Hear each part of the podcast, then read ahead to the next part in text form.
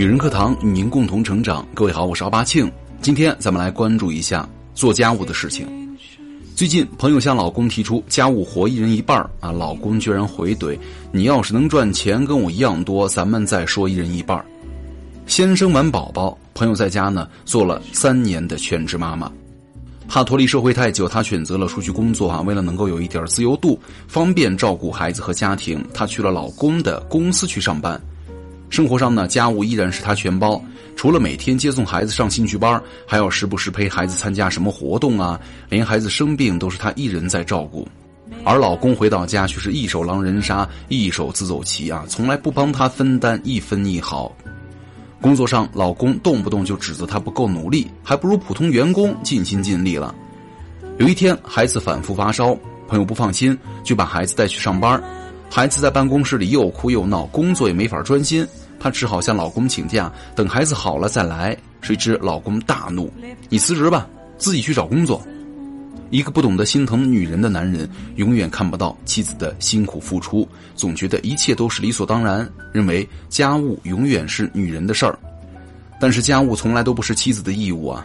三毛说：“爱情如果不落实到穿衣、吃饭和睡觉、数钱这些实在的生活当中呢，是不会长久的。婚姻当中，男人对待家务的态度决定了婚姻的温度了。”在综艺节目《幸福三重奏》中呢，陈建斌不愿意干家务，惹哭了怀有身孕的妻子蒋勤勤。饭后，蒋勤勤吩咐老公收拾碗筷，他却说要休息，一拖再拖。无奈，蒋勤勤只能够挺着肚子自己收拾。陈建斌见状呢，只好放下手机帮着收拾。他草草的洗了碗筷，也不洗锅，扔下了满是油渍的灶台，又回到沙发上玩手机了。看不下去的蒋勤勤只好默默的善后了。陈建斌看了眼忙碌的妻子，却说：“你不用做呀，没有人让你做。”好不容易家收拾完了，准备出门，蒋勤勤急得找不着墨镜啊！可老公却不帮忙，依然在沙发上还不停的催她。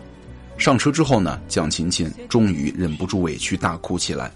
那这样的场景呢，妻子们一定很熟悉哈。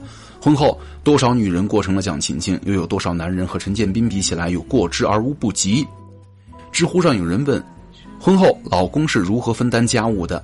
网友们留言：结婚二十年，老公是那种酱油瓶倒了都不扶一下的人。早上起来喊老公晒被子，晒是晒了，但是呢，天黑了都不收。我一出门啊，他就一天没吃饭啊，懒得做，懒得下楼拿外卖。我一回来就喊我给他下面条吃。婚前呢，多少姑娘曾经说要把自己啊宠成公主，可婚后呢，又有多少妻子日夜围着老公和孩子转，将他们宠成了主子，自己成了保姆。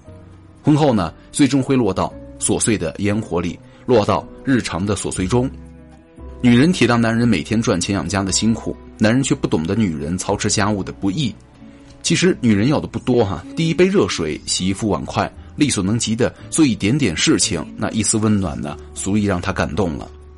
杨绛先生呢，曾经这样形容过他的家庭氛围哈：我们与世无求，与人无争，相守在一起，各自做力所能及的事情。婚姻中呢，没有所谓的谁该做什么，而是我愿意为你做什么，咱们一起来做点什么。可很多女性呢，对于家庭的奉献却被看成了一种理所应当的义务。张云雷曾经一句话惹怒了很多网友哈，在风味实验室里啊，主持人问他，对于家务来说，你觉得应该女生做呀，还是两个人商量着来啊？他说，我觉得就应该是女生做。让主持人说，为什么一定是女生呢？张云雷不加思索地说，女人连家务都干不好，我娶你干嘛呀？看得出啊，张云雷的观念当中呢，男主外女主内的传统思想已经根深蒂固了。可越来越多的女性有能力赚钱养家，撑得起半边天呢。那男人凭什么要求女人在办公楼里拼搏了一天了，回家还得继续洗碗、洗手、做汤啊？之前呢，有一个节目哈，来过一个嘉宾，最终牵手的时候呢，他淘汰了一个颜值高、高智商的女博士，拒绝的唯一原因就是她居然不会做家务。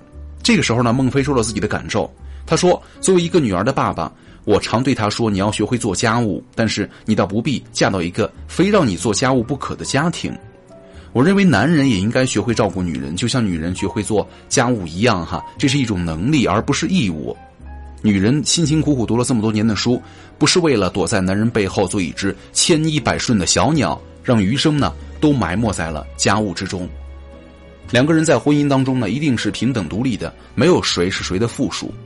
好的婚姻呢，是两个人默契的姿态，以成熟的心智，以包容尊重的方式呢，年复一年相伴而行。是老公能来搭把手了。周国平说：“爱是心疼，男人如果心疼你，绝不会忍心让你独自一人消耗在无穷无尽的家务琐碎事中，渐渐白了头。一个女人最好的嫁妆就是一颗体贴温暖的心。”一个男人呢，最好的聘礼是一生的责任和疼爱。邻居小琪刚怀孕那会儿呢，身子很虚弱哈，总是整夜睡不好觉。那会儿她的丈夫呢，正属于事业上升期，可即便每天忙到深夜呢，回到家也是不忘的照顾妻子、料理家务。孩子出生之后呢，丈夫就化身超级奶爸，很快学会了给孩子洗澡、冲奶粉、换尿布。小琪说：“有时候心情很糟糕哈，但是一看到那个在洗衣机旁、在洗碗池边、在灶台前忙碌的人，就会变得很平静了。爱情就是啊，在我累的时候，你能来搭把手。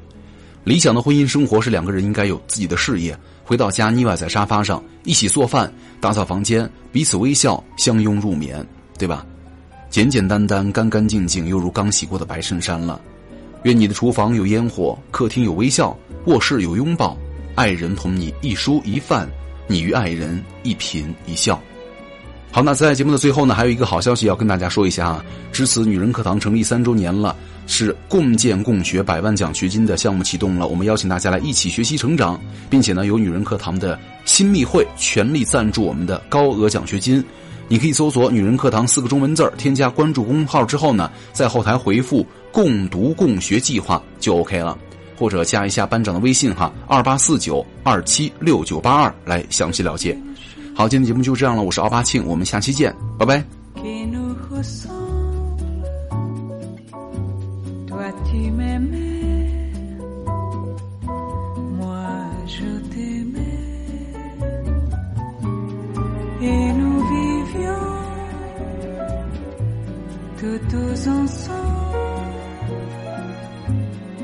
toi qui m'aimais,